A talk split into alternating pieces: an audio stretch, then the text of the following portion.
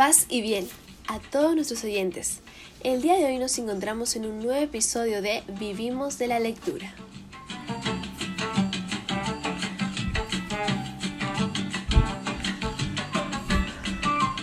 El día de hoy hablaremos sobre un libro muy interesante y atractivo para cualquier lector que le guste la literatura policíaca, en especial sobre los robos perfectos y con un gran estilo.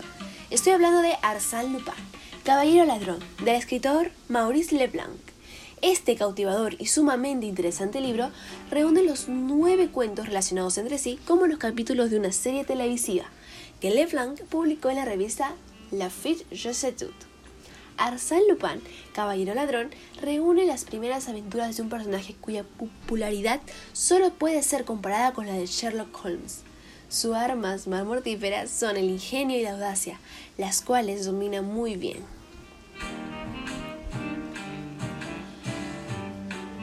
Todo el libro tiene datos e información muy relevante para que puedan comprender todo el desarrollo del texto. Sin embargo, solo les leeré un pequeño resumen, bueno, no tan pequeño, sobre lo esencial de la historia. Antes de pensar, es necesario contarles de que la historia, de que las nueve historias no están en orden, por lo que le leeré de manera desordenada y ordenada al mismo tiempo. Lo que quiero decir es que les leeré de manera cronológica, pero estará desordenada en el libro.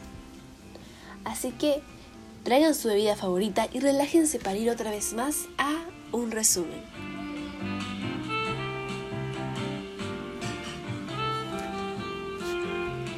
El capítulo 5 trata sobre el collar de la reina. Esto data en la época de la Revolución Francesa, en donde la reina María Antonieta deseaba un valioso collar con diamantes que pertenecía a una casa muy respetable en Francia.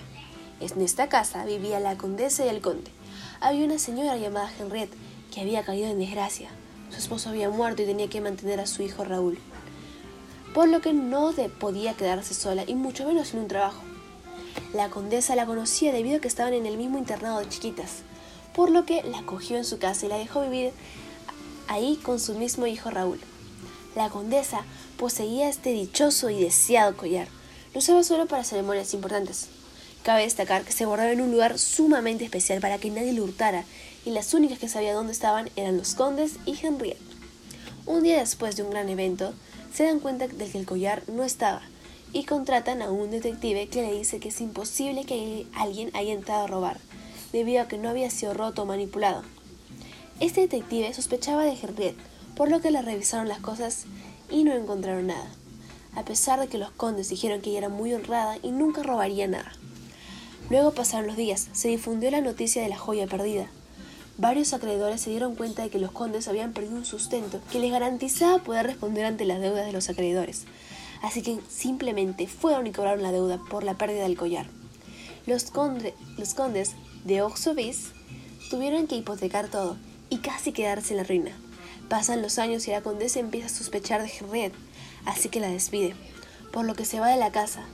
Entra en una depresión profunda se muda a una aldea hasta que llegue el día de su muerte.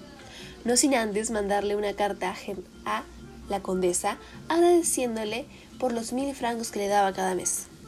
Al recibir la carta, la condesa se quedó petrificada debido a que ella nunca había mandado nada. Después de este, todos los episodios son narrados por el mismísimo Arsène Lupin. Siguiendo con la historia, nuestro protagonista se hace pasar por el conde Florien, quien en Palermo se conoció como el conde del collar, por lo que la familia lo invita a su casa para descifrar el misterio. Florian empieza a usar sus habilidades y se da cuenta que había un ventanillo, una característica de las casas victorianas, por lo que se insinuó que pudieron meter la mano por ahí para abrir la ventana, pero mencionaron que las ventanas estaban cerradas y no fueron manipuladas.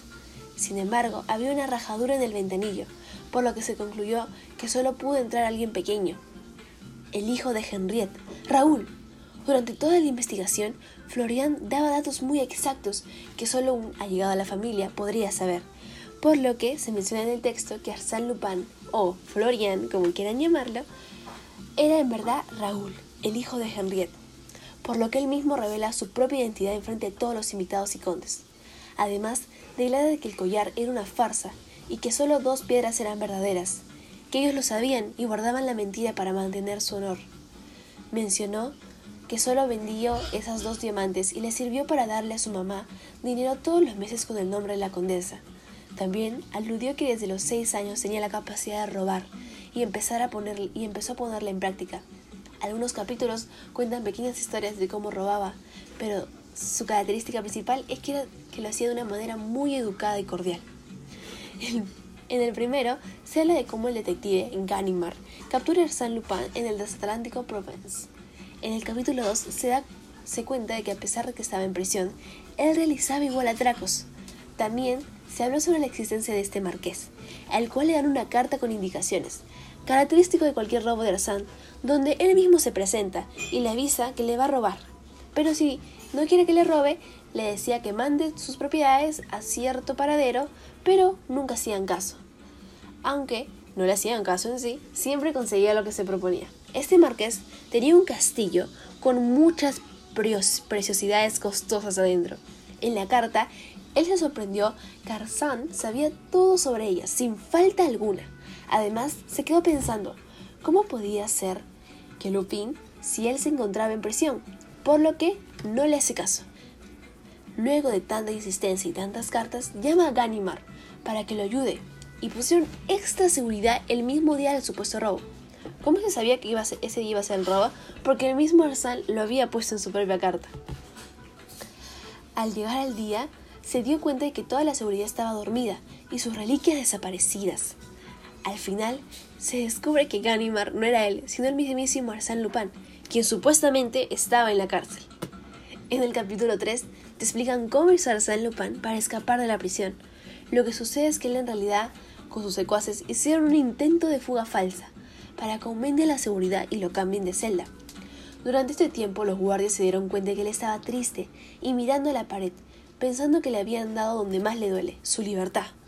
Sin embargo, él en verdad estaba deformando el rostro con la ayuda de un doctor que le daba prótesis para que sea más radical el cambio. Es por eso que no veía a los guardias, para que no se den cuenta de lo que planeaba. Al llegar al juzgado, el juez le pregunta cómo se llama, porque era muy distinto a Arsán, a lo que él responde, deciré. Ganimard se para para verificar si lo que dijo era cierto, y se sorprende al ver que se parecía un poco, pero se podía distinguir que no era Lupin. Además, él había dejado una de sus famosas cartas mencionando que no iba a estar el día de su juicio, por lo que dejaron libre a Desiree y el plan funcionó.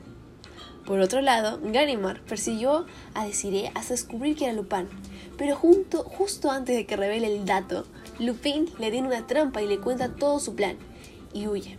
Al huir, una señora lo identifica y sube también un asesino al bus, por lo que Arsène hace que la policía piense que este era él. La policía llega y el mismo Lupin entrega su falso él, pero ellos no se dan cuenta y se van agradecidos por la ayuda. En el capítulo 4, Lupin se escapa de la justicia, pero para encontrarse con un asesino. En el quinto, habla de cómo inició todo, que es lo que le conté al inicio, mientras que en los últimos se habla de cómo sus planes pueden ser frustrados por Sherlock Holmes. Escuchen bien, no es Sherlock Holmes, es Sherlock Holmes. Lo que pasa es que en este libro se usan bastantes anagramas para ir cambiando para que algunos nombres famosos puedan ser cambiados y tú mismo lo descubras, aunque este fue muy notorio.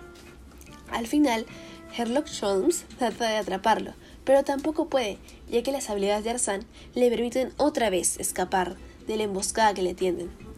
Después de este largo resumen, es imposible dejar de pensar en la gran inteligencia que tiene este tipo para siempre tener una buena idea para evadir la justicia y siempre salirse con la suya. El ingenio y la buena habilidad para robar lo hace un enemigo imposible de atrapar. Además, algo que se resalta mucho de él es que cada robo lo hace con mucha elegancia y amabilidad. No suele usar la violencia como medida principal para atacar, prefiere usar su ingenio para salir ganando siempre en cada situación. Esto es todo por el día de hoy. Espero este episodio haya sido de su agrado.